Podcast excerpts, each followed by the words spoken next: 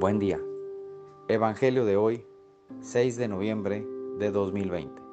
Mi nombre es Ignacio Salinas, pertenezco a la Iglesia San Patricio del Ministerio de Estudio Bíblico Nazarenos Católicos. Del Santo Evangelio según San Lucas, capítulo 16, versículos del 1 al 8.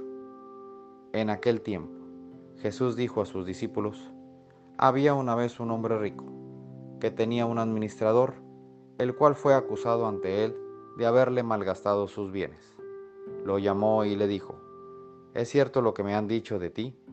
Dame cuenta de tu trabajo, porque en adelante ya no serás administrador. Entonces el administrador se puso a pensar, ¿qué voy a hacer ahora que me quitan el trabajo? No tengo fuerzas para trabajar la tierra y me da vergüenza pedir limosna. Ya sé lo que voy a hacer para tener a alguien que me reciba en su casa cuando me despidan. Entonces fue llamando uno por uno a los deudores de su amo. Al primero le preguntó, ¿cuánto le debes a mi amo? El hombre respondió, cien barriles de aceite. El administrador le dijo, toma tu recibo, date prisa y haz otro por cincuenta.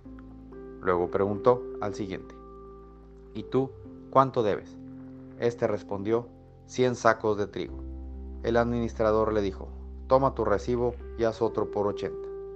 El amo tuvo que reconocer que su mal administrador había procedido con habilidad, pues los que pertenecen a este mundo son más hábiles en sus negocios que los que pertenecen a la luz.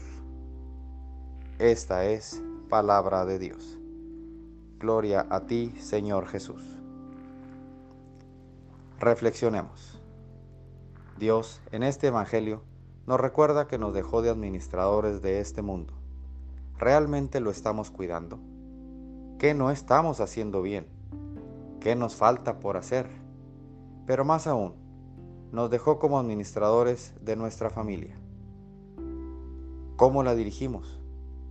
Muy probable estamos haciendo lo mejor posible para prepararla para un mejor futuro que no sean tan dependientes de este administrador, que seríamos los padres, pero sí más dependientes de nuestro Padre Dios. Oremos. Nada te turbe, nada te espante. Todo se pasa. Dios no se muda, la paciencia todo lo alcanza. Quien a Dios tiene, nada le falta. Solo Dios basta. Vayamos con alegría a proclamar lo que Dios nos ha enseñado. Que tengan un excelente día.